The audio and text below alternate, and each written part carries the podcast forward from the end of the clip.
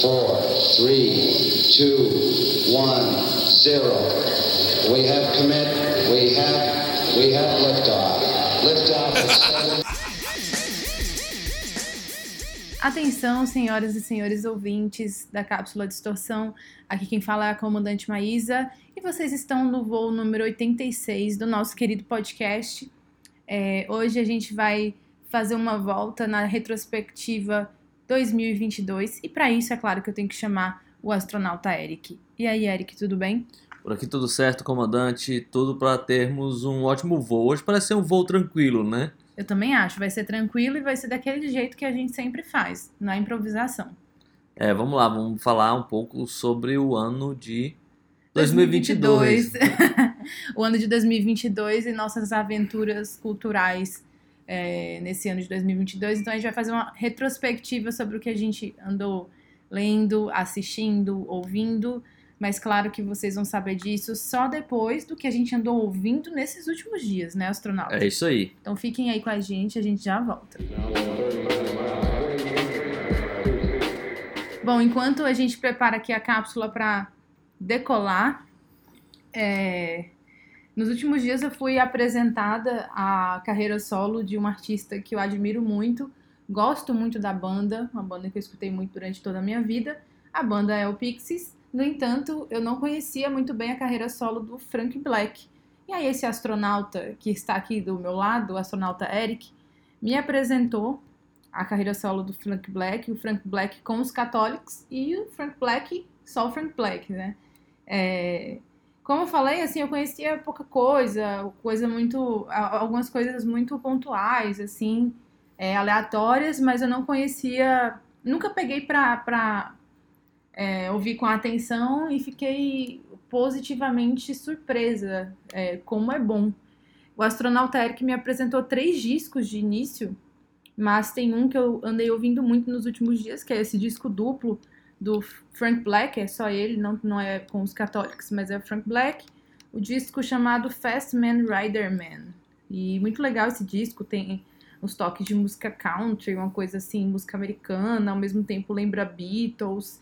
Eu adorei esse disco, é um disco duplo, como eu falei, então tem muita coisa para ouvir e muito, muito legal. Tem outros discos também que o astronauta me apresentou, esse Honeycomb, é, tem outro aqui que eu não vou lembrar o nome, mas tô aqui me aventurando por essa carreira solo do Frank Black, gostando bastante, em especial esse disco aí que andei ouvindo nos últimos dias, um disco que é de 2006, é, mas ao mesmo tempo ele tem uma sonoridade assim muito é, contemporânea, assim, você escuta, não parece uma coisa assim de pelo menos de quase assim, quase 15 anos, né, atrás.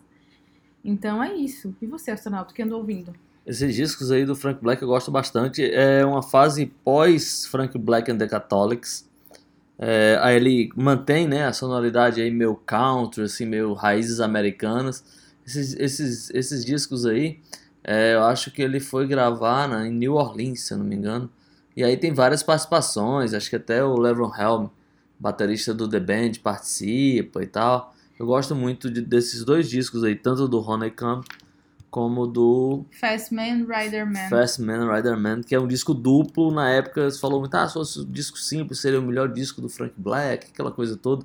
Eu não gosto muito dessas, dessas coisas, porque aí, aí eu penso o seguinte, ah, se as músicas ficaram fora do disco, aí você, ah, ia ser, esse é o melhor bootleg do, do Frank Black, né? O melhor disco de músicas não lançadas do Frank Black. Então, eu acho que esse disco é bom por si só.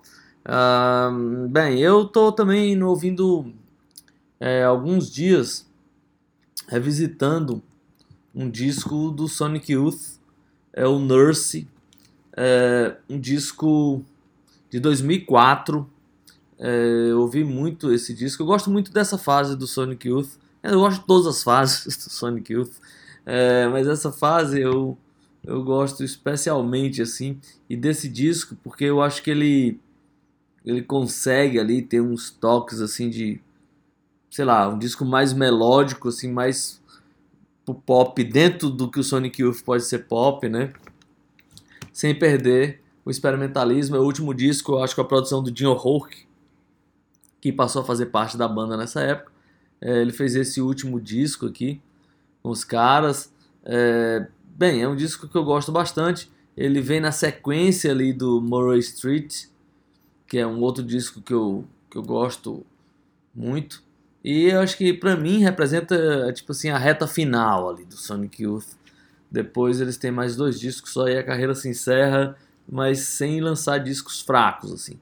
Nessa última fase, é, se bem que eu falei de, de, de, não lançar disco fraco, né? É, é, essa fase ela se inicia logo depois de um disco fraco, eu acho que é o New York Ghosts and Flowers, é, New York City Ghosts and Flowers.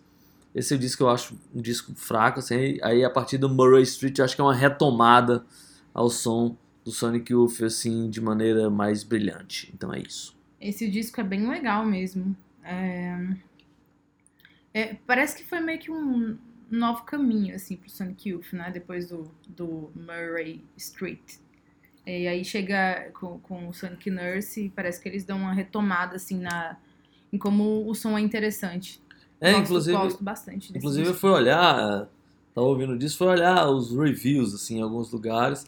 E, tipo, até no Pitchfork tem uma nota bem alta pro Sonic Nurse. Eu até fiquei surpreso, assim. Nos últimos tempos eles iam dando ah, umas notas meio médias, assim, Sonic 7, 7.4. Mas o Sonic Nurse recebe uma, uma nota bem alta ali no Pitchfork.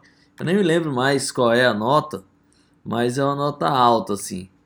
Que eu, me surpreendeu bas- bastante, assim. Ah, legal, merece, porque esse disco é realmente um disco bem legal. Bom, a gente falou mais de discos é, que já foram lançados há um tempo, porque chega nesse final de ano, os lançamentos de sexta-feira vão diminuindo, como a gente bem sabe. Então, pelo visto, o que a gente andou ouvindo foi mesmo é, discos que a gente já conhecia ou deveria conhecer. No meu caso, não conheci muito bem esse disco do Frank Black e adorei. É isso aí. Então, fiquem com a gente que a gente já volta A gente já volta. com a é- nossa retrospectiva 2022. É isso aí. Ah, Eu tenho olhei, eu olhei aqui, o Sonic Nurse recebeu a nota 8.5 e aquele selinho lá, né? Best New Music. Ah, então Então, né? Foi Pitchfork- aclamado aí pelo É. Pitchfork. Eu vi em vários lugares umas notas bem boas, mas o Pitchfork me impressionou mais. Então é isso. Vamos agora para o que a gente fez, ou o que a gente ouviu e o que a gente leu esse 2022. É isso, comandante. É isso, a gente já volta. 42,000 feet. The speed of almost 2,000 miles an hour. This is burning beautifully the whole way on a cool, crystal clear sky over Cape Kennedy. Começando a nossa viagem agora. é, no voo passado, a gente fez o que a gente estava fazendo há 10 anos atrás. E agora vamos fa- falar do que a gente está fazendo esse ano, né? O que a gente fez É. esse ano, os discos que a gente ouviu, é, as, os- as descobertas, os discos que a gente não deu muita importância, os filmes que a gente viu, é, os livros que a gente leu. É, meio começando a reta final do Distorção desse ano de 2022. É, eu acho que nesse programa aqui a gente passa limpo o ano de 2022. Nos próximos a gente já vai, sei lá, de repente falar de lista, dos nossos melhores e coisas do tipo, mas vamos começar é, essa reta final do Distorção em 2022 falando de tudo que a gente andou fazendo aí, descobrindo nesse ano. Nem sempre são coisas que foram lançadas esse ano, nem filmes que foram criados ou lançados esse ano, nem livros. Então tem descoberta aí, sei lá, dos anos 50 Tem. e tem descoberta de disco que saiu realmente no ano de 2022. É disso que a gente vai falar hoje. E eu queria saber o que, que a comandante tem para começar esses destaques. Vamos lá. é, Olha, astronauta, com certeza eu vou esquecer de falar alguma coisa. Porque é difícil fazer esse, esse Certamente, um ano é muito tempo, a gente É pensa muito assim, né? tempo, eu não lembro mais o que eu tava fazendo em janeiro, sabe? Janeiro, fevereiro. o que eu tava lendo. É tanta informação que a gente recebe, né? Que a gente acaba não é, memorizando tudo. Mas eu anotei aqui algumas coisas que me marcaram.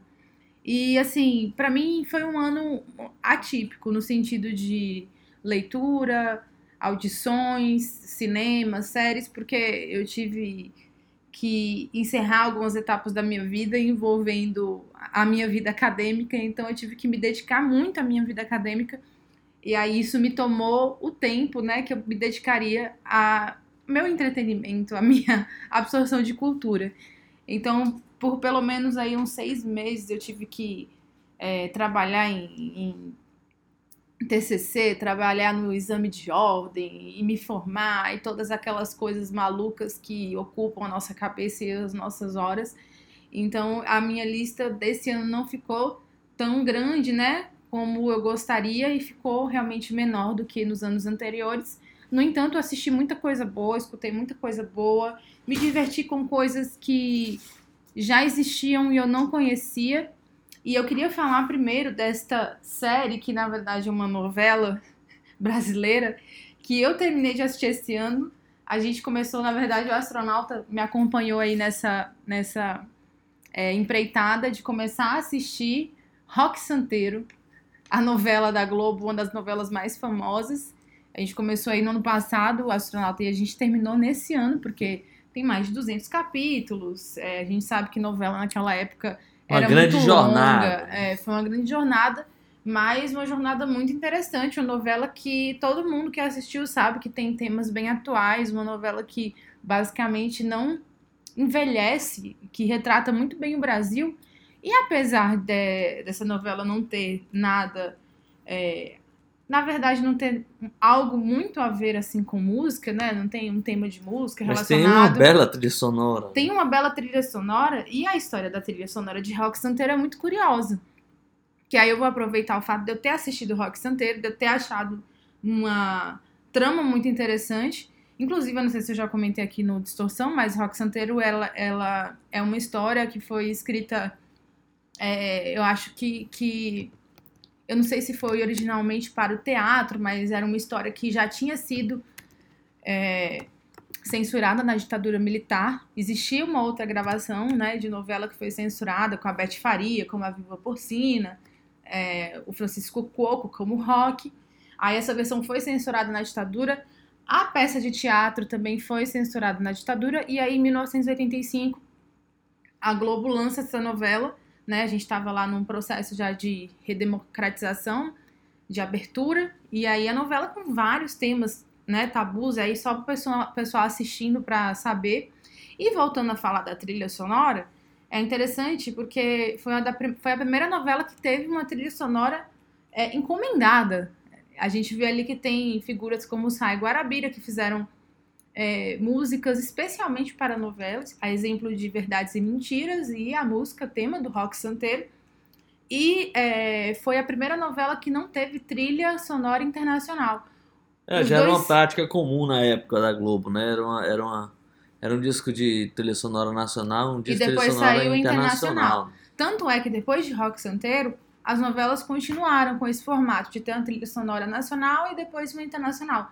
Fato, fato é que Rock Santeiro não teve trilha sonora internacional, teve uma trilha sonora específica para a novela, algumas músicas feitas. eles terminaram dois discos né, de músicas É. nacionais. Eram dois discos de músicas nacionais, o que eu acho muito interessante. E foi é, um grande sucesso. O volume 1, na época, vendeu mais de 500 mil cópias em menos de três meses. E o volume 2 gra- trazia também outros grandes sucessos, né? É, e como eu falei, foi a primeira é, novela Rock Santeiro da emissora com duas trilhas totalmente nacionais. E isso se diferenciou totalmente das outras telenovelas. E aí várias músicas ficaram é, inevitavelmente ligadas aos personagens, né? Rock Santeiro com Rock, a música Dona do Roupa Nova com a Viúva Porcina. Enfim, é muito interessante. Eu, eu queria muito que tivesse paciência, se aventurasse em assistir essa novela para ver como ela é realmente muito rica em sentidos, uma novela que não envelhece. Tem muitas novelas daquela época que são legais também, que são interessantes também, mas elas são às vezes muito daquela época, restritas àquela época, e essa não é. Parece que é como se você estivesse assistindo uma história de uma história de hoje, assim, do qualquer município do Brasil. E aí eu queria começar falando dessa novela que me abriu os olhos para isso, né? E tem essa história muito especial acerca da trilha sonora. É uma novela que, que mexe assim com o estereótipo do brasileiro, né? Com vários estereótipos, com os signos assim do Brasil. E aí termina que fica uma coisa atemporal, né? Óbvio que em um momento ou em outro fica uma coisa datada, mas no geral as discussões é, mais instigantes são as mesmas até hoje. E até em alguns momentos, assim, parece que o Brasil hoje é mais careta do que naquela época, assim, né? É. Tinha alguns momentos, algumas passagens que você olhava assim, se fosse hoje, isso ia ser uma confusão. Ou assim, ah, hoje as pessoas estão, sei lá, brigando mais do que nessa época aí. E é porque foi gravado em 85, mas eu acho que todas as questões é, culturais e mais espinhosas já estavam lá. E acho que às vezes até tratado de maneira mais interessante em 85 do que hoje. Ou seja, parece que a gente não evoluiu muito. É, tem vários temas assim sobre, por exemplo, feminismo, que a novela trata com muita, é, não diria naturalidade, mas com uma certa, com, com, uma- com um fluxo mais é, que, que dá um aspecto de como aquilo re- é- é, reverbera no nosso cotidiano. É, existem vários temas assim relacionados à política, né, posições políticas, ideologias que as pessoas tratam hoje em dia principalmente em obras de ficção, sejam elas livros ou, ou filmes ou séries, as pessoas tratam de uma maneira muito panfletária. E o rock santeiro não tem isso. O rock santeiro fala de tudo, mas ao mesmo tempo é como se falasse exatamente sobre a nossa vida, sobre a vida como ela é. É, e aí isso E aí faz da, uma- da novela assim muito rica, muito atemporal. E tem uma cobertura assim engraçada, né? Parece no começo você pensa que é uma coisa engraçada, assim, uma, uma novela cômica e tal. E ela é muito sádica, né? Os personagens são sádicos, assim. A violência corre solta, assim, e com aquele sorrisinho no rosto, né? Tudo muito cruel, assim. Pois é, e é uma novela que não tem final feliz. Então eu já aviso aí quem for assistindo É, sobre não o é? final. É, Astronauta, eu queria já pular aqui do Rock Santeiro para falar de uma coisa completamente diferente, ah, mas que eu sei que fez parte aí da tua lista, quer dizer, talvez eu saiba, pode ser que não esteja aí. Mas o primeiro livro que eu li no ano de 2022, na verdade, que eu terminei de ler em 2022, eu comecei a ler esse livro no final de 2021 e terminei no começo de 2022, foi o livro do Mark Lanegan. Finalmente, essa autobiografia dele foi lançada é, com a tradução em português aqui no Brasil. E aí, logo que foi lançada, tanto o astronauta como eu, a gente já adquiriu os nossos exemplares. E a gente é, é, leu esse livro basicamente quase na mesma época. O livro se chama Sing Backwards and Weep, a memoir. É, bom, como eu falei, é basicamente uma autobiografia do Mark Lanegan. A gente já falou desse livro em outros episódios. No episódio que a gente fez o, a homenagem ao Mark Lanegan quando ele faleceu. E, nossa, baita livro, baita história, baita cara, né? O Mark Lanegan, ele é, eu tenho ele assim como um dos caras assim mais que eu mais admiro nesse mundo musical. E esse livro, ele só reforça, né, essa minha admiração por ele, porque não é uma admiração puramente moral, porque ele é totalmente anti-herói, é um cara envolvido com tudo, quase tudo que foi de ruim, mas um cara que conseguiu transformar tudo de ruim que aconteceu com ele em belo, né, na arte dele, que é algo muito autêntico, com a assinatura muito forte dele. E esse livro, ele me causou assim muita emoção e ao mesmo tempo é, fiquei muito impressionada como ele conseguiu sobreviver a tantos acontecimentos é, bizarros e trágicos na vida dele. É, quero saber se o astronauta também teve esse, esse título como uma das melhores leituras de 2022. Eu, com certeza, tive. Não, certamente com um dos melhores livros de música que eu já li. É, o livro é de uma intensidade absurda, a vida do cara é tipo faz assim a história de 80, 90% dos, dos, das pessoas do mundo da música parecerem é, historinha da turma da Mônica, né?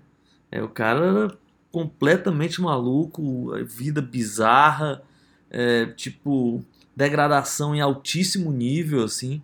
O cara parece, assim, a, a biografia dele, eu, inclusive eu acho que o personagem lá que ele se autorretrata, né? Em alguma maneira me lembrou um pouco a, a vida do próprio Kurt Cobain, que era um grande amigo dele. Parece que em boa parte do tempo não, não tem muita alegria, assim, né? Você vê quando o, o, o, o Screaming Trees gra, é, assina com a Sony, ele já não queria mais estar com a banda. Daí ele já tá na banda só porque aquilo financia a vida dele de junk, né? De poder usar droga. É, aí as viagens para Europa, ele tá sempre chateado porque o negócio dele é conseguir administrar, como é que ele vai conseguir usar droga naquele tempo. A, a, a turnê do último disco é descrita no livro assim, basicamente com a logística de como ele vai ficar conseguindo usar droga o tempo todo, né? É, como é que ele vai comprar quando ele chegar no país, como é que ele vai adquirir, como é que ele vai conseguir usar, como é que ele vai conseguir tocar e logo depois já usar a droga de novo. Então todas essas coisas tornam a, a, a vida do, do Mark Lanigan um negócio muito trágico, né? E depois de tudo isso, de ter lançado os discos pela Sony, é turnê mundial, essa coisa toda, ele vira praticamente mendigo, né? Vira, vai pra construção civil, meio perseguido pela polícia. Cara, é tipo inacreditável as histórias é, do desse desse livro do Mark Lanigan, é um negócio de arrepiar, assim. E aí depois eu, o, o mais maluco, assim, eu e a comandante lemos o, o livro quase ao mesmo tempo. E aí você fica com aquela sensação, né, daquela, daquela intensidade toda e pouco tempo depois a gente fica sabendo da morte do Mark Lanigan. né? Então é, isso traz uma carga muito dramática, porque o livro passa toda essa carga, e no- mas o final parece uma coisa mais de alívio, parece que ele estava se encontrando, né? É. uma coisa e tal. Então parece uma alma desesperada que não achou o alívio, né? Ou pelo menos teve uma fase assim, mas foi rápida e aí ele já É. partiu, né? Pois é, e aí esse livro, como ele retrata é, a vida do Mark Lanegan até um determinado momento, que é ali nos- no final dos anos 90, não, a gente, o livro ele não entra nessa parte de quando ele partiu para a carreira solo, fez algumas parcerias também com outros artistas, né?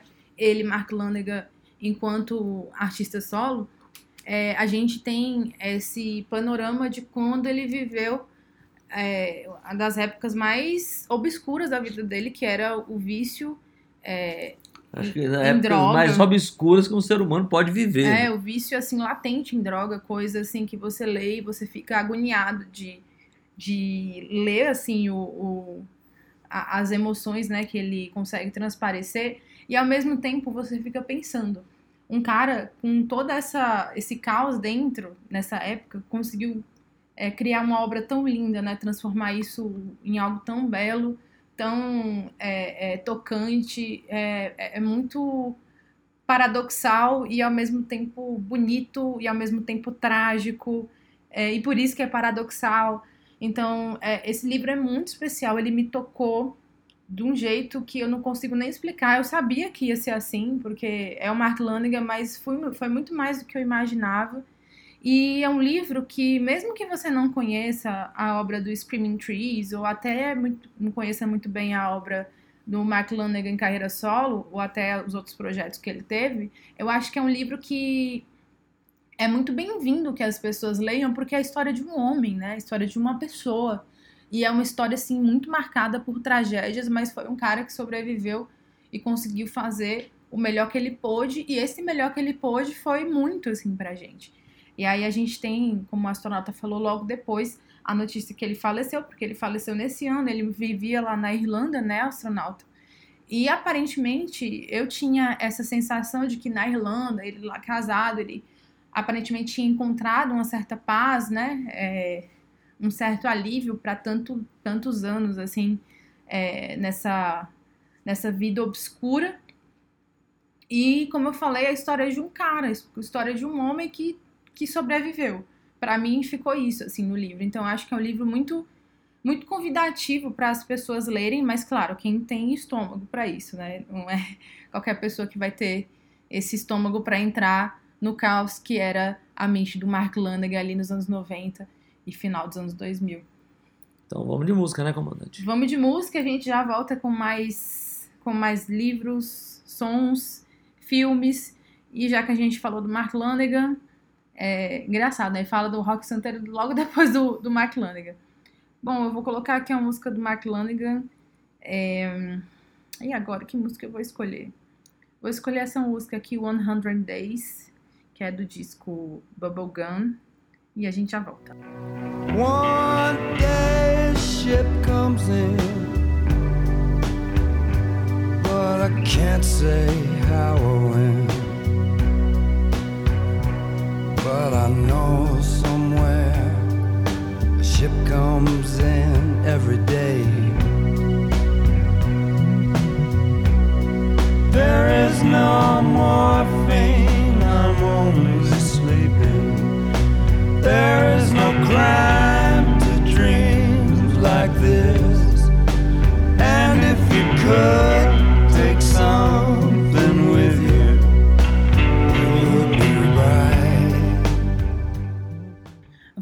Aqui depois dessa breve passagem do Mark Lanegan aqui no nosso Distorção. Ele que é sempre muito falado nesse nosso podcast, porque tanto astronauta como eu somos fãs de carteirinha, como diria a Xuxa. é, astronauta, e aí? O que mais a gente tem aí de retrospectiva do astronauta Eric? Bem, a gente estava falando de livro, vamos terminar aqui a parte dos livros, aí depois a gente dá um salto, né?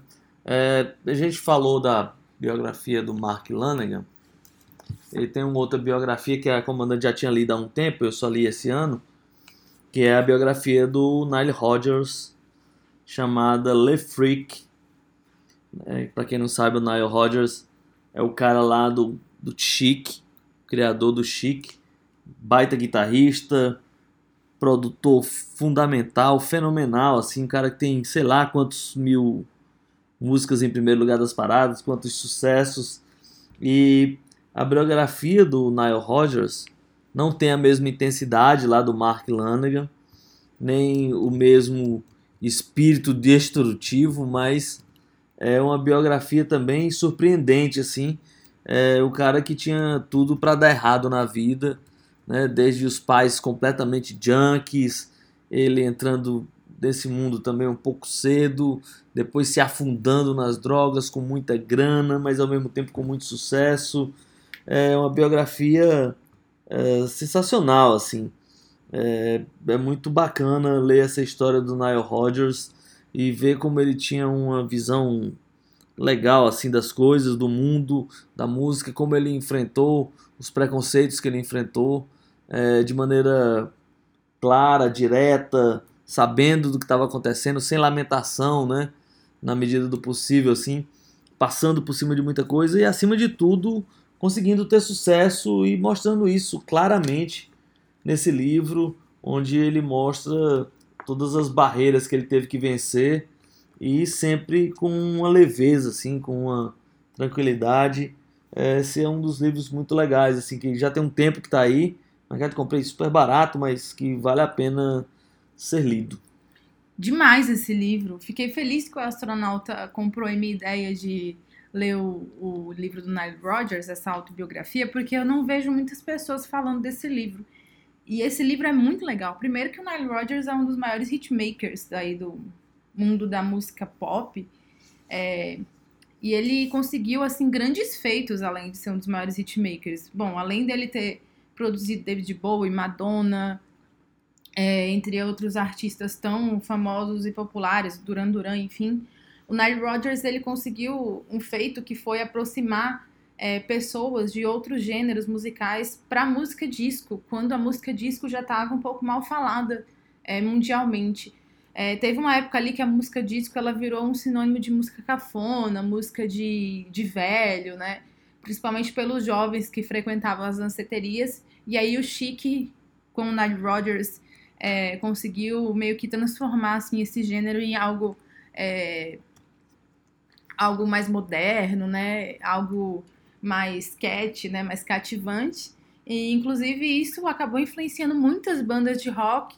Muitas bandas de rock que aprimoraram assim o som, passaram a incorporar elementos de funk é, por conta do Nile Rodgers, por conta do Chic.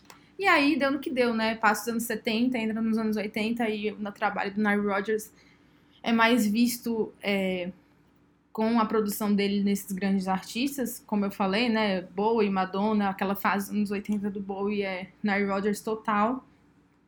E a gente tem aí esse cara, é, é, eu percebi aí, astronauta, nesse livro, que ele é muito sincero, assim, nas histórias, e aí tem algumas, alguns acontecimentos nas histórias dele que, que você fica pensando que parece coisa de filme, né, porque tem muitas coisas trágicas e ao mesmo tempo parece que ele retrata isso com uma maneira muito otimista, assim, é, tem os acontecimentos tristes dele com, com o pai, né, o abuso de drogas, é, e mesmo assim ele consegue é, meio que vencer, né, tudo isso e ser o cara que ele é. E para mim ele tem essa figura de ser um cara muito simpático, parece que ele tá sempre feliz, sempre se divertindo, tocando. É um cara que eu realmente tenho muita admiração, sou fã do Nile Rodgers e é uma baita biografia. É um, Autobiografia, né? É, um outro livro que eu li ainda esse ano, foi inclusive um presente da comandante, que é o livro 1976, Movimento Black Hill, é, que mostra ali meio que o, o surgimento da música black no Brasil, né? Tipo, dos, dos bailes, assim, das equipes, né? Que, que tocavam as músicas é, no- nos, nos seus equipamentos de som. Meu, uma era pré-DJ, assim, né? Com vários personagens sensacionais. É, o Big Boy, né? Que era um cara que é, incentivou muito a coisa da, dessa música black no Brasil, do, do próprio rock também. O Big Boy era apresentador de rádio e também uma figura é, é, carimbada nesses bailes e tal. É, ele, ele, inclusive, acho que quando James Brown teve no Brasil, quis conhecer o Big Boy, né? Porque ele era um cara que incentivava desde sempre. É, é um livro assim que a gente descobre um mundo é, que muitas vezes não, tipo, da música, assim, que não foi dado muita ênfase, né? E é, é muito legal, tem as, as, as equipes de, de, de, de funk, o pessoal é, ven- vencendo mais uma vez aquela coisa, né? Vencendo os preconceitos, né? Lutando, conquistando espaço. Tem outro cara também, o Dom Filó, né? Que é um cara que leva ali, incentiva, tem a sua equipe, e aí daqui a pouco começa a sair os discos, os caras têm uma maneira própria de se vestir, de se expressar. É um movimento, sei lá, parecido com o que aconteceu nos Estados Unidos, mas é cercado de coisas brasileiras, né? Porque É. a gente também tem essa identificação, e aí é, a, a- soul music, o funk brasileiro tem uma mistura ali com samba, com outros ritmos, né? O Tim Maia, o Jorge Ben. Então, todo mundo entrava ali meio naquele caldeirão, mas que tinha como como é, é, como influência maior, né? Os artistas americanos, assim, Sim. inclusive a maneira de se vestir e tal, tudo ali da, daquela galera da, do soul music, do funk americano. Esse livro é muito legal. Ele é de uma dupla, foi escrito pelo Luiz Felipe de Lima Peixoto e o Zé Otávio Saba- Sabadelli. É, bem, esse é um livro surpreendente, assim, eu nem tinha ouvido falar desse disco. A comandante me falou e depois me presenteou com o livro e realmente é uma leitura daquelas que, tipo, quer entender um pouco de música brasileira, tem que passar por esse por esse livro também, porque é uma página meio obscura assim da, da cultura nacional, sobretudo essa parte das festas, das equipes, né, do- dos bailes e tal. Tudo isso é meio passado, sei lá, passa em branco assim, né? É, as revistas não cobriam muito, tem uma coisa aqui, outra ali de jornal. não tem muito registro, né? É. E aí tem alguns artistas, obviamente, que saíram dessa cena. A banda Black Hill é, É. é fundamental, Cassiano. Pois é, e ao mesmo tempo as pessoas não. Por mais que conheçam, né, Black Hill, Cassiano, elas não associam ao movimento Black Hill porque existe um apagamento mesmo desse, desse, desse movimento de contracultura aí que surgiu nos anos 70 no Rio de Janeiro. E aí eu costumo até falar que se, por exemplo, o, o Stooges era um proto-punk, o a Black Hill era um proto-funk.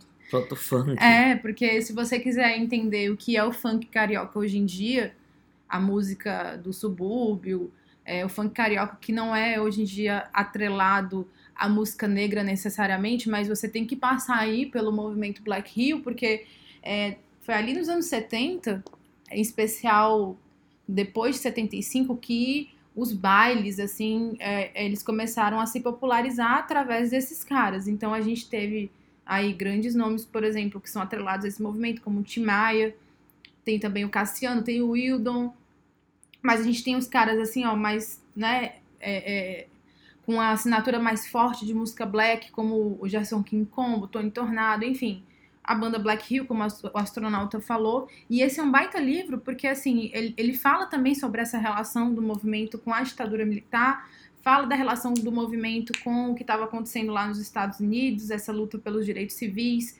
é, como eles se inspiravam nessa, nessa, nesse esclarecimento que os americanos tinham sobre essa luta, né, é, sobre raça. E eles criaram ali um movimento que tinha um pouco daquela filosofia dos panteras negras. E começaram a ostentar aqueles elementos, né, o cabelo black, é, as roupas, é, as danças, os trejeitos, o vocabulário. é, e, poxa vida, tem que. É muito legal esse livro, tem que ler. E até onde eu sei, esse é o único livro lançado com o tema aqui no Brasil. O livro, né? Até onde eu sei, posso estar errada, mas pela minha pesquisa, só aí o, o Luiz Felipe de Lima Peixoto e o Zé Otávio Sebadelli, é, um é jornalista, o outro é pesquisador, acho que foram só eles que lançaram, por enquanto, um registro sobre esse movimento. E esse livro é muito legal porque, além de texto, é, recortes históricos, tem também imagens, foto de disco, muito bacana mesmo, tem uma edição muito bonita, vale muito comprar e pesquisar e ter na sua estante para usar como fonte de pesquisa, porque é um dos poucos escritos e registros sobre. Bem, agora já está na hora de música, eu vou adiantar aqui logo mais o que, é que eu ainda li esse ano. É, eu li a biografia do Chris Cornell, do Cor Corbin Brief. É, bem, essa é uma biografia ok, assim. É, o, o cara não conseguiu entrevistar nem o Chris Cornell, nem as pessoas muito próximas a ele, é, os, os caras da banda. É um, é, um, é um baita trabalho de pesquisa, né?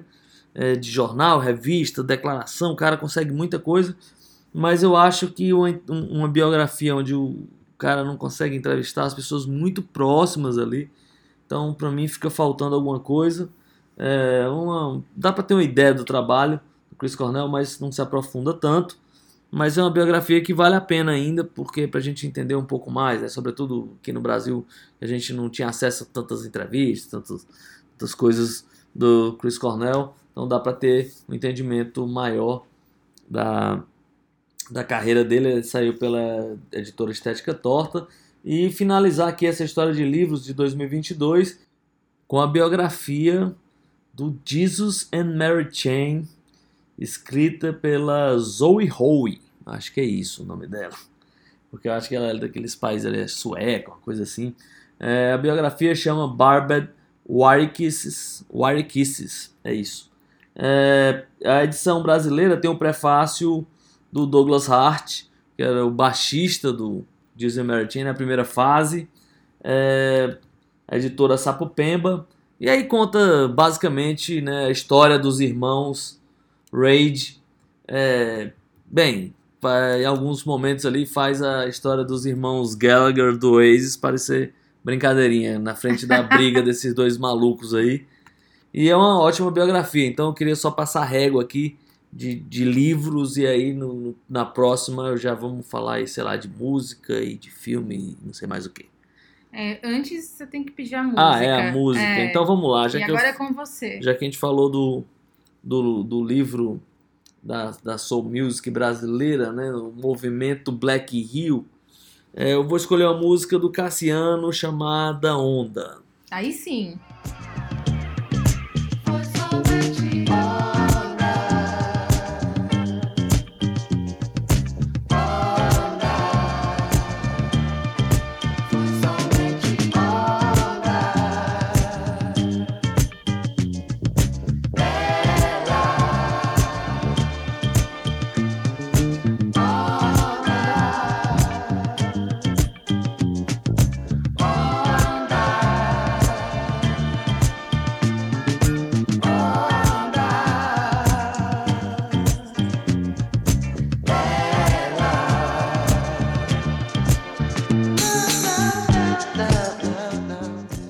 Volta depois desse momento Soul Music brasileiro com Cassiano. Queria saber, comandante, e você? O que é que você tem aí? Como é que foi aí na sua retrospectiva? O que é que tem mais interessante nesse 2022? Ah, tem muita coisa, coisas que eu já falei é, no, durante aqui o nosso ano, mas eu vou citar novamente. E para realmente a gente fechar esse negócio de, de, de livro e ir aqui para os filmes que eu queria citar e falar aqui com o astronauta, é, tiveram três filmes que eu, ou três livros que eu gostei bastante também esse ano. Eu não sou cachorro não, que eu já citei aqui do Paulo César de Araújo. Criaturas Flamejantes do Nick Tosches, que o astronauta me emprestou, gostei pra caramba. E o livro que eu tô lendo agora do Mark Fisher, Fantasmas na minha vida, que fala sobre é, algumas é, impressões sobre os dias atuais relacionados com a música pop. E pra falar agora de filmes, É, vou falar de filmes e documentários, né? é, comandante, agora, já que o comandante ainda falou de livros, eu queria falar rapidamente sobre um que, que tinha me ficado faltando e que foi a comandante que me deu de presente. Que é a biografia do David Lynch, Ah, legal. né? Uhum. É, acho que é um lugar para o sonho, um lugar para sonhar, né? É Espaço para Um Sonhar. espa- é, espaço para sonhar, isso. É, eu tô lendo essa biografia agora, eu queria só falar uma coisa rápida so- sobre essa biografia. Claro. que é bem interessante, que a maneira como o David Lynch escreveu, com a, com a autora do livro, a Christina McKinney, é, é que ele- eles conseguiram fazer uma coisa que preenche muito é, um, um vazio que eu acho. Eu vou, vou tentar explicar rapidamente. assim. Quando você lê uma autobiografia, o autor ele fala coisas que só ele pode dizer da intimidade da criação, né? Aquela coisa toda. E quando você lê uma biografia feita, sei lá, por um jornalista, um pesquisador, você tem coisas que ele não pode dizer que são da intimidade do próprio artista, mas ele fala da, da influência, da importância daquele cara pro mundo, uma coisa que uma autobiografia não consegue fazer. Mas esse livro aqui do David Lynch, junto com a Christine, eu acho que eles conseguem unir isso, porque normalmente um capítulo ela fala dos fatos de uma época e depois o próprio David Lynch trata dos mesmos fatos, mas de maneira muito pessoal e íntima. Então eles conseguem, você consegue ter uma visão do pesquisador e a visão do próprio autor sobre a sua obra, sobre como ele criou. Às vezes dentro do, do- do capítulo ela conta uma história e, às vezes dá ênfase a grandes coisas tal, que o próprio autor nem, nem, nem liga muito, ele dá ênfase para outras coisas, mas dentro da mesma, do mesmo contexto. Então acho que esse livro é, ele é brilhante por conta disso. Que legal. É, eu ainda não li esse livro. Quero muito ler. O astronauta me falou muito bem dele. É um livro que eu também não escuto tanto as pessoas falando, mas pelo visto é um livro muito bom. E, enfim, né, o David Lynch, é, ele não que é para poderia... puxar o assunto filmes, né? É, ele não poderia deixar de faltar aqui, nosso diretor querido. Bom, vamos puxar aqui para os filmes. Eu assisti muito filme esse, esse ano. é, eu, assim, em comparação com o que eu assisto normalmente, já faz um tempo que eu não assisto tanto, tantos filmes assim. Mas esse ano eu consegui assistir bastante filme, ape- apesar de eu não ter conseguido ler tanto como eu queria. Mas eu queria, dentre todos os filmes que eu assisti, queria destacar dois. Não são dois filmes relacionados com música, mas foram dois filmes que eu adorei assistir. É, na verdade, eu vou falar de três filmes, né? Porque tem outro filme aí que é relacionado com música que eu vou citar, que eu gostei. Mas vou falar desses dois aí que eu acho que foram os filmes, assim, pra mim. Não foram filmes lançados esse ano, mas foram filmes que eu assisti esse ano e gostei bastante. O primeiro filme é um filme iraniano, ali dos anos 80. Um filme é, até bastante conhecido. É, filme, assim, talvez. Não sei se ele foi premiado, mas é um filme que a crítica tem com uma alta nota. O nome desse filme é Onde Fica a Casa do Meu Amigo, é, do diretor chamado Abbas Kiarostami. Ele é até um diretor famoso, também o roteiro foi feito por ele. É um filme muito legal, basicamente é um filme falando sobre um menino tentando entregar o caderno do amigo dele é, na casa desse amigo dele, e ele não sabe onde fica a casa desse amigo dele, e aí ele faz. é, na verdade, o filme conta essa, essa jornada né, do, da casa dele para a casa do, amigo dele, só que a gente está falando de uma sociedade iraniana, do Irã nos anos 80, sociedade altamente conservadora, é, um- até uma sociedade que quando você olha ali nos anos 80, você vê como uma coisa é, desapegada, desassociada, assim, da sociedade ocidental, obviamente, e aí você é inserido ali no novo mundo, e aí você é inserido também é, numa perspectiva do olhar do menino, do olhar de uma criança, é um filme, assim, muito bonito, muito sensível, mas ao mesmo tempo não é piegas, não é exagerado, não é over, foi um filme, assim, que me é, me deixou bastante emocionada, no sentido ótimo da palavra, sem, sem exageros. E outro filme também que eu assisti, que eu achei muito especial, é, na verdade, uma animação. E aí o nome desse filme é Minha Vida de Abobrinha, uma animação de uma hora. É, o diretor é o Claude Barras. Eu não sei se esse filme é francês, mas ele é feito originalmente na língua francesa e conta a história de um menino que fica órfão e aí ele acaba refazendo a vida dele através das amizades. Filme muito especial, muito especial, muito fofinho e também não tem essa essa coisa over assim por trás. E assim, eu queria falar sobre lançamentos desse ano. Não pude acompanhar muito bem todos os lançamentos, obviamente, mas teve um filme que eu fui assistir no cinema. O astronauta também estava lá e que eu gostei. filme aí já hollywoodiano, que foi a, o filme do Elvis. O filme do Elvis, aí o, o, o último filme dele, que foi feito pelo, pelo diretor de Moulin Rouge, Baz Luhrmann.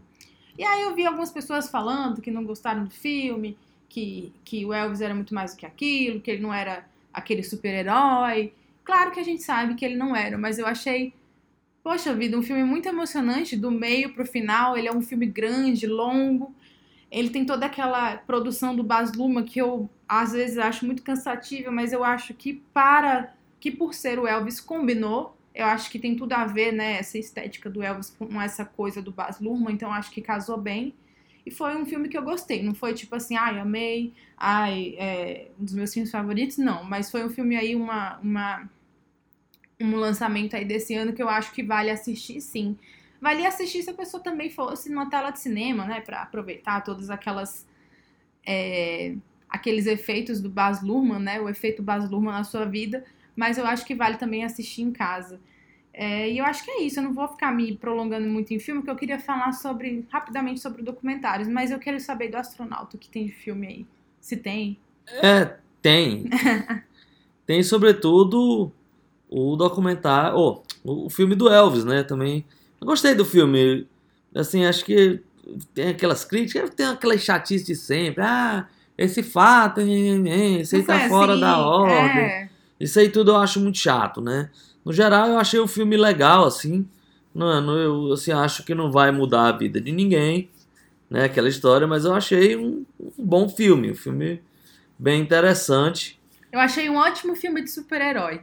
Ah, é? Não, eu É, achei um é- bom filme, assim. é, não, achei... porque o Elvis eu achei que, que o Baz Luhrmann retratou ele como um super-herói americano. Eu achei isso legal, essa, essa é, é, ligação, né, a, a esse, esse, é, esse personagem, né, que o Elvis acabou sendo, sendo utilizado, né, pela cultura americana.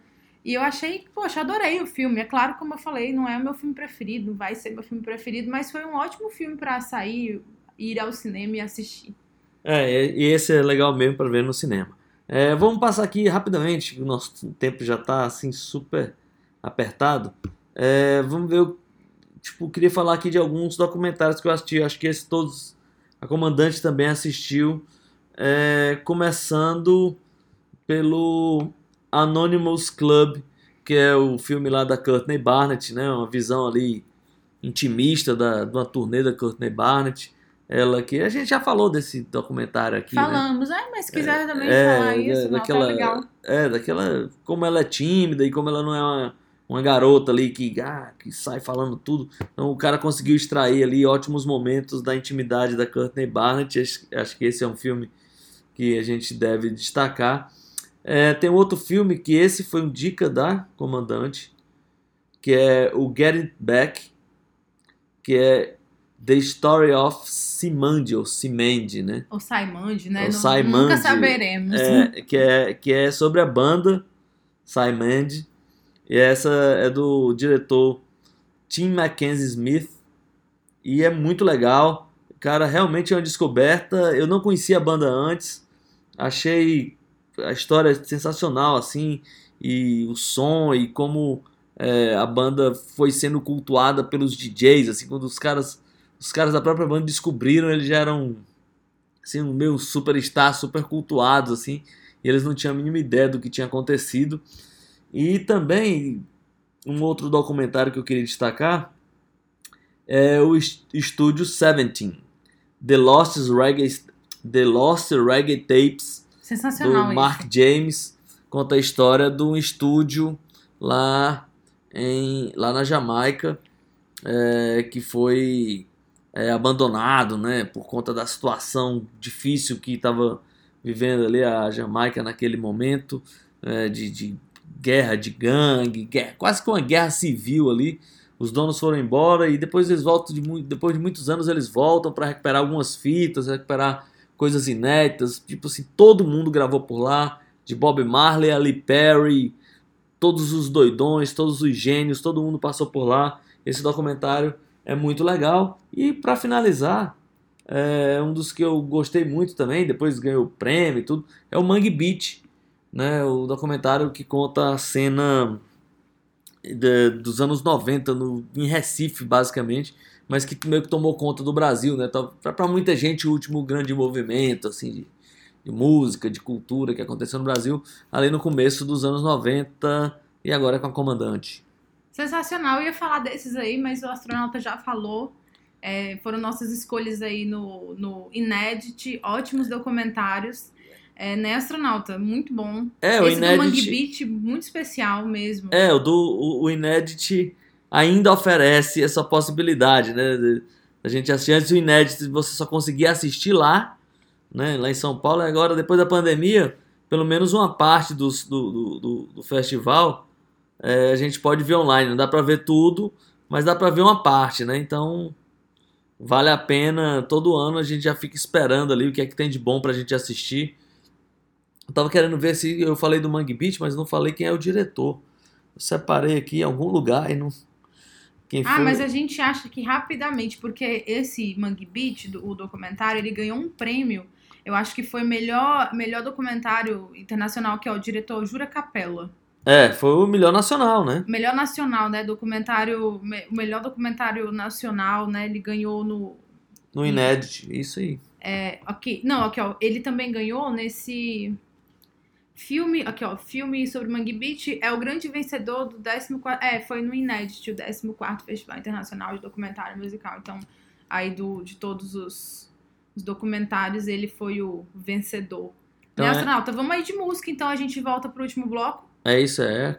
É Vamos? você, comandante de Só música. comigo. Já que a gente falou aqui da Courtney Barnett, é, vou escolher a música dela porque ela é uma garota realmente muito especial. E, poxa vida, esse, esse documentário é muito legal. Fala assim sobre esse íntimo assim dela. É muito, muito bacana mesmo. É, vamos escutar aqui é, essa música dela, Avant Gardener, e a gente já volta. I sleep in late, another day.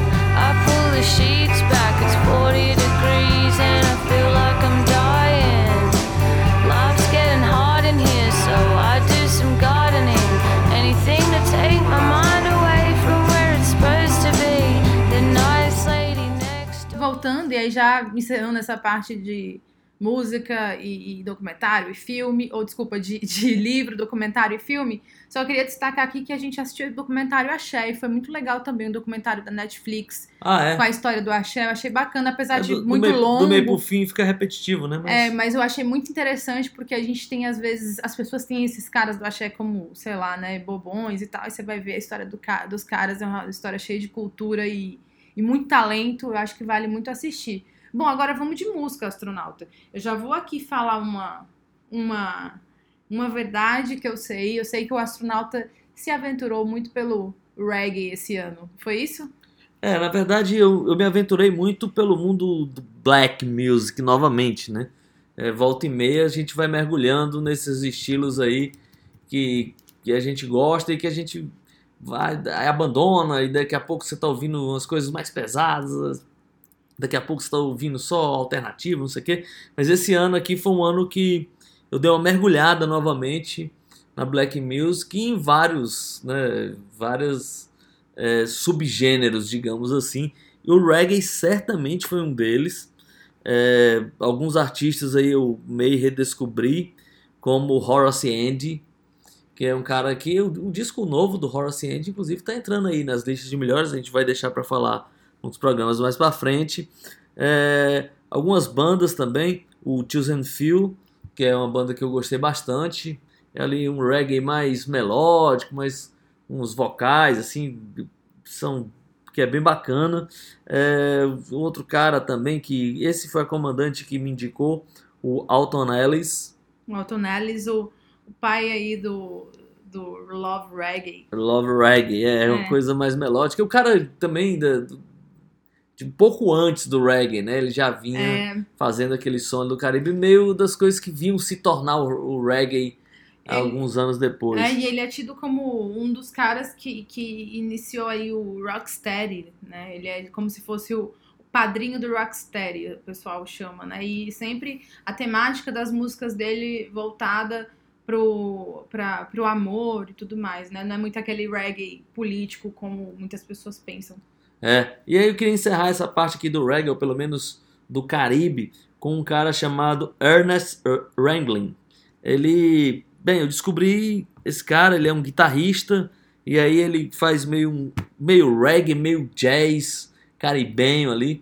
Eu descobri é, ele através de um show que ele fez com o Sly Robbie, é, num festival de jazz, assim, eu via muito esse vídeo no, no YouTube, né? É um show basicamente instrumental, onde o Ernest era a grande figura ali na guitarra. Depois eu fui ouvir os discos dele e, cara, é demais, assim, meio reggae, meio jazz. O cara é um virtuose da guitarra e ali entra tudo nesse, nesse balanço, né? De, de reggae, de, cara, é demais. São os caribenhos, jazz, tudo junto. E ele faz ótimos shows ali com o Sly and Robbie. É, teve um outro artista que eu ouvi muito esse ano, que ele tá né, dentro dessa, dessa, dessa coisa né, black tal, que é o Prince. É, bem, eu queria falar muito rápido, a gente já tá tudo estourado aqui, né? Mas eu queria falar, pelo menos dos discos assim que eu ouvi mais do Prince, que foi o Zion Times, é, que é um disco que eu, pô, que esse foi o primeiro disco que realmente tocou assim, que eu fiquei, putz, esse cara Uhum. né, tem alguma coisa aqui, porque era, via o Prince assim, sempre com aqueles Rain, aqueles, né? Mas nesse disco aqui me, me abriu o horizonte pro Prince. É, o Around the Road in a Day, que eu gosto bastante, o Diamonds and Pearls, o Muito Love bom. Symbol e o Emancipation. Cara, esses discos, bem, eu estou descobrindo outros, mas esses eu ouvi muito durante esse ano. É, comandante, vamos lá, comandante, vamos dosar um pouco. Quem é comandante? Foi que ela ouviu esse ano. Eu fiquei muito é, é, no, no alternativo, né? Redescobrindo coisas, de descobrindo coisas que eu já deveria saber. Vou só citar duas aqui que, eu, que chamaram muito minha atenção e que eu passei dias escutando, que foram, é, foram dicas do astronauta. Eu não conhecia o Kelly Stoltz, é, esse cara aí que vi- vive nesse, nessa cena alternativa principalmente ali nos Estados Unidos, né, na região de São Francisco, e ele lançou um disco novo esse ano. Adorei esse disco, escutei muito esse disco e acabei escutando também algumas bandas ali de, da região. E a Melody's Echo Chamber, ou Camber, enfim, que eu também não conhecia e é, já é uma artista aí, acho que mais ou menos desde 2012, que ela sempre tá na, na tá, tá sendo assim bem, bem falada, né? Ela começou lá com, com aquele primeiro disco que traz essa sonoridade bem psicodélica, bem até distorcida, barulhenta, mas ao mesmo tempo com uma melodia bem forte de música francesa. Gostei muito dela, inclusive o disco novo dela, já falei mil vezes aqui em Distorção. É, o Emotional Eternal, o disco desse ano, com certeza vai entrar assim, um dos discos que eu mais gostei esse ano. E é, eu redescobri uma banda que eu adorava, é, pude mergulhar assim com mais paciência e ver com mais carinho, que foi o Crowded House. Uma banda aí que é uma banda muito querida, é, nos anos 80, nos anos 90, mas eu pude revisitar é, depois de tanto tempo e descobri ali uma banda muito especial, né? Uma banda ali com o Neil Finn é, como líder, que é um cara também muito legal. E eu tive, né, nesse ano essa oportunidade de conhecer mais intimamente essa banda ali, muitas entrevistas, vi muitos vídeos sobre a banda, sobre o Neil Finn, sobre esse cara que ele é. Fiquei muito interessada na vida dele. Enfim, entre tantas coisas, eu acho que eu poderia destacar esses três nomes aqui para não ficar também muito longo. Mas é, também fiquei ali no reggae, assim como astronauta, até porque fui influenciada aqui pelas nossas conversas e também pelos documentários que a gente assistiu. Escutei muito Dennis Brown essa, esse ano. Eu acho que foi artista- o artista de reggae que eu mais escutei. E lembrei, né, porque o Bob Marley falava que o Dennis Brown era o seu cantor preferido. O Dennis Brown tem uma voz maravilhosa. É, ele, com 18 anos, já havia gravado assim, é, centenas, não, né, dezenas de, disco, de discos. Um cara que morreu cedo, infelizmente, mas que deixou aí uma vasta, é, uma vasta discografia. E escutei muito, muito, muito, muito Dennis Brown ali, que tem esse reggae mais puxado pro melódico, né? E com essa, com essa temática de músicas de amor e tudo mais, muito especial mesmo. E eu acho que isso, astronauta. Eu acho que assim a gente consegue. É, eu queria só falar aqui rapidamente também que ainda esse ano, eu dei, lá no começo do ano, eu dei uma mergulhada nos, nos, nos nuggets, né? Ou nas bandas obscuras ali, da, sei lá, dos anos 50, anos 60, até um pouco de anos 80, com algumas coletâneas aqui. Uma delas é o Halloween Nuggets, que mostra ali umas bandas super obscuras dos anos 60. Cara, é demais essa coletânea. É um disco duplo, sei lá, com tipo 99 músicas assim. E é, é, tem também na, na introdução das músicas ali umas partes de trailer de filme de terror. Cara, é muito legal. É um monte de bandas assim, sei lá, dessas 99 músicas, sei lá, tem, tem duas bandas que eu conheci, o resto é tudo obscuro, gente que terminou influenciando grandes artistas ali como Cramps e essa galera toda. Então, é, Halloween Nuggets, Monsters, Monster 60s a Gogo. É muito legal essa coletânea, dá uma ideia aí dessas, dessas bandas.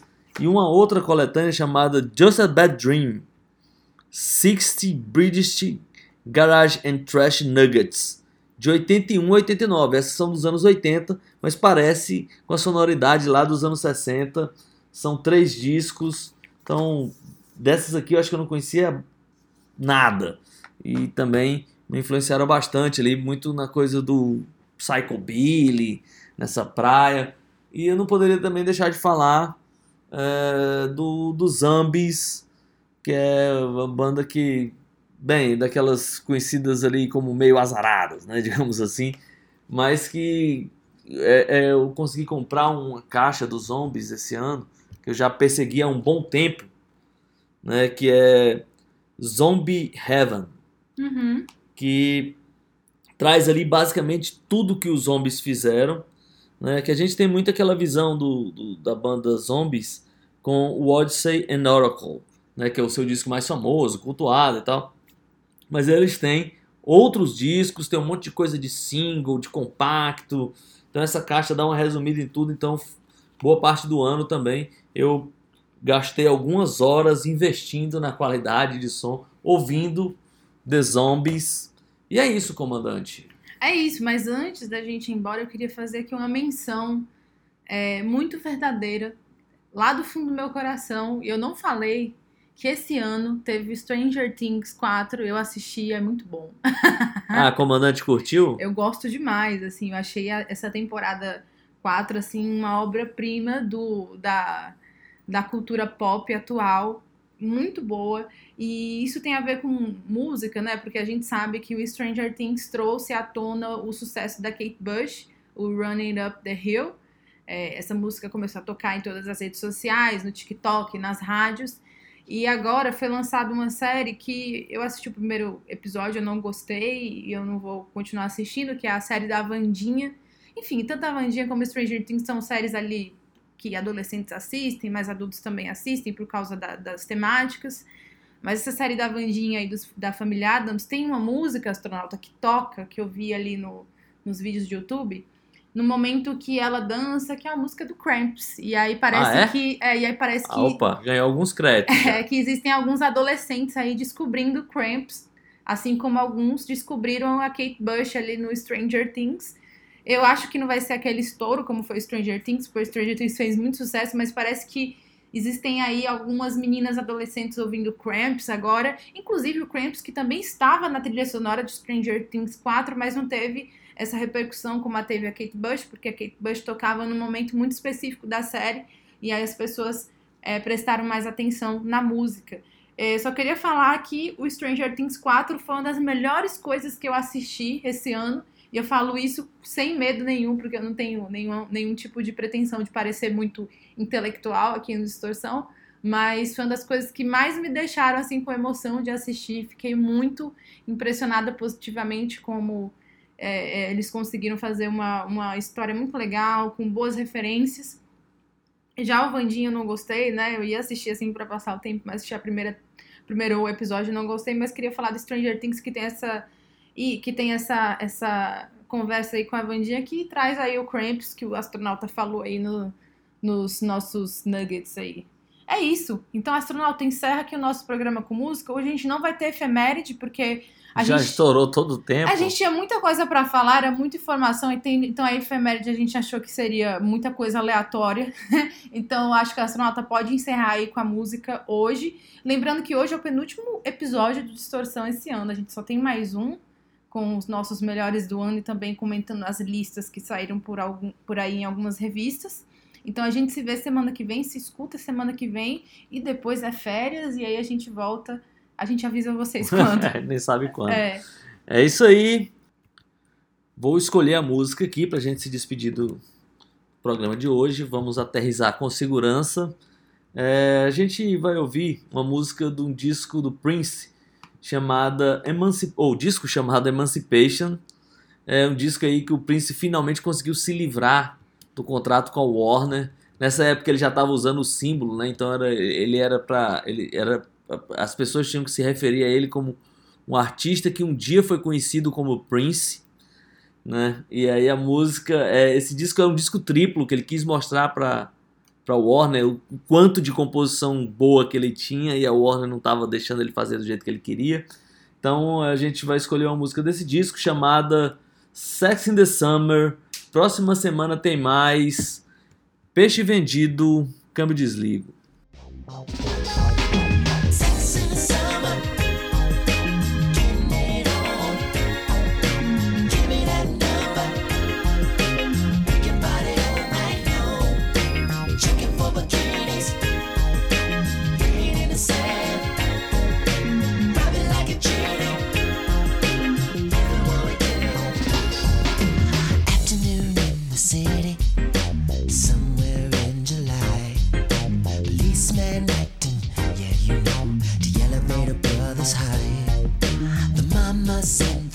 Dress, blowing in the breeze. The papa's just praying for the dust that'll bust that butt out.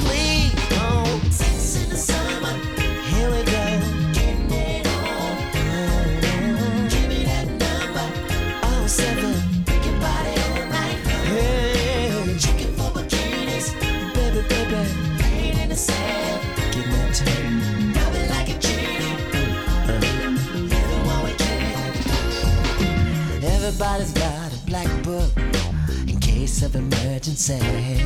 In case the sun is shining at the beach and the honey's alright to play. The cool boys just a watching all the pretty moves you make. Frontin' in the sun, gelling for the one lover that you wanna take home. Sex in the summer, here we go.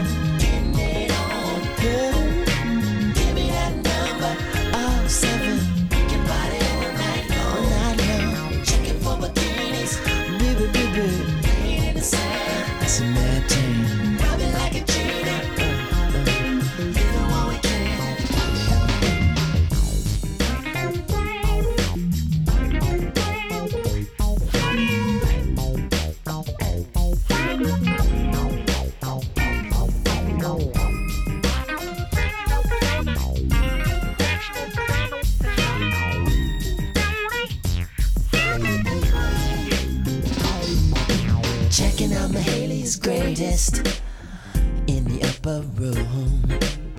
with my boy Kurt Cole singing. Hope we get together soon. And fire up the under and pick up Rhonda. We can jam on a brand new tune. Improvise all through the night. It'll be just like having sex in the summer. Oh, oh, oh. oh. Getting it on. We'll get it on. Give me that number. All seven. We can party all night long. Party, darling. Checking for bikinis. Baby, baby. Laid in the sand. Oh, oh, oh, oh. Rubbing like a genie. Uh, uh. Living while we can. Can't you feel the new day dawning? All believers will see an end to suffering and every disease. Every waking hour will soon be spent kissing each other. Angelic sisters and brothers, clap your hands for one another. Keep it humming. Sex in the summer. Oh, oh, oh, oh. Getting it on. Busy, busy. Give me that number. Give it to me.